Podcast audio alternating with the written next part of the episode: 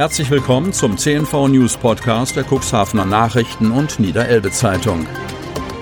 In einer täglichen Zusammenfassung erhalten Sie von Montag bis Samstag die wichtigsten Nachrichten in einem kompakten Format von sechs bis acht Minuten Länge. Am Mikrofon Dieter Bügel. Polizei sucht nach weiteren Hinweisen zum Toten vor Helgoland. Helgoland. Im Fall des 1994 aus der Nordsee geborgenen unbekannten Toten wenden sich die Ermittler noch einmal an die Öffentlichkeit auf der Suche nach weiteren Hinweisen. Ziel ist es, den Mann zu identifizieren. Am 11. Juli 1994 hatte ein Schiff des damaligen Bundesgrenzschutzes See, heute Bundespolizeisee, westlich von Helgoland den männlichen Leichnam geborgen. Er war mit Schuhleisten aus Gusseisen beschwert worden. Sie wurden wahrscheinlich für Reparaturarbeiten an Damenschuhen genutzt und stammen aus den 20er oder 30er Jahren des 20. Jahrhunderts. Wer Hinweise zu den Schuhleisten oder der Krawatte geben kann, die der Mann trug, solle sich an die Polizeiinspektion Wilhelmshaven Friesland wenden. Bei der Polizeiinspektion sind laut Polizei und Staatsanwalt bislang mehr als 50 Hinweise eingegangen. Bilder inklusive Krawatte können Sie unter pd-ol.polizei-nds.de slash Fahndung anschauen.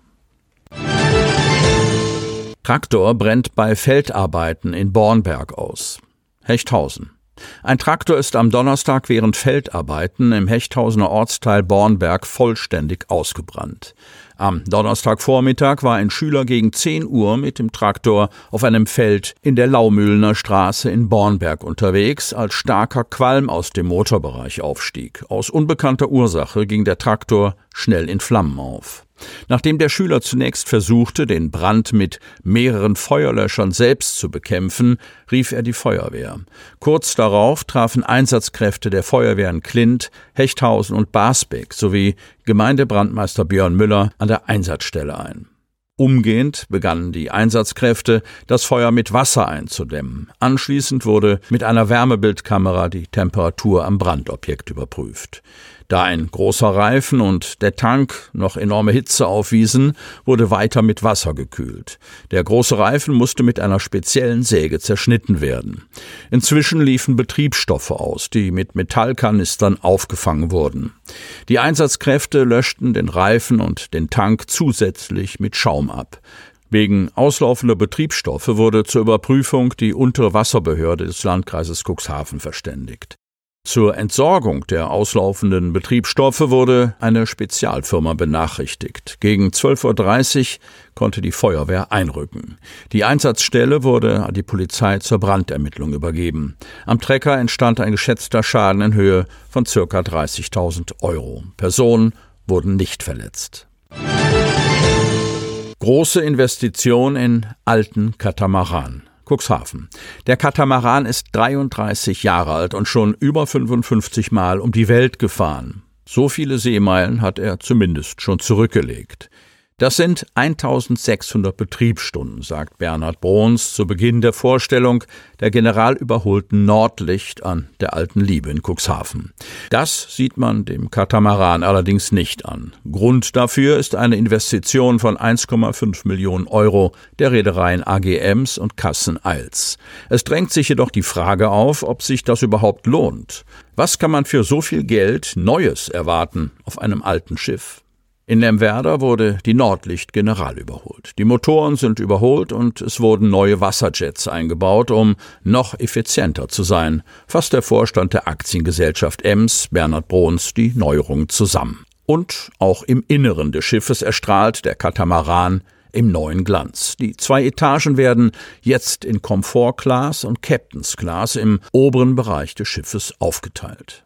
Überall kann man aber gut rausgucken, verspricht Bruns. Doch neben neuen Sitzen und Fußböden soll den 272 Fahrgästen, die zukünftig nach Helgoland transportiert werden, noch mehr geboten werden.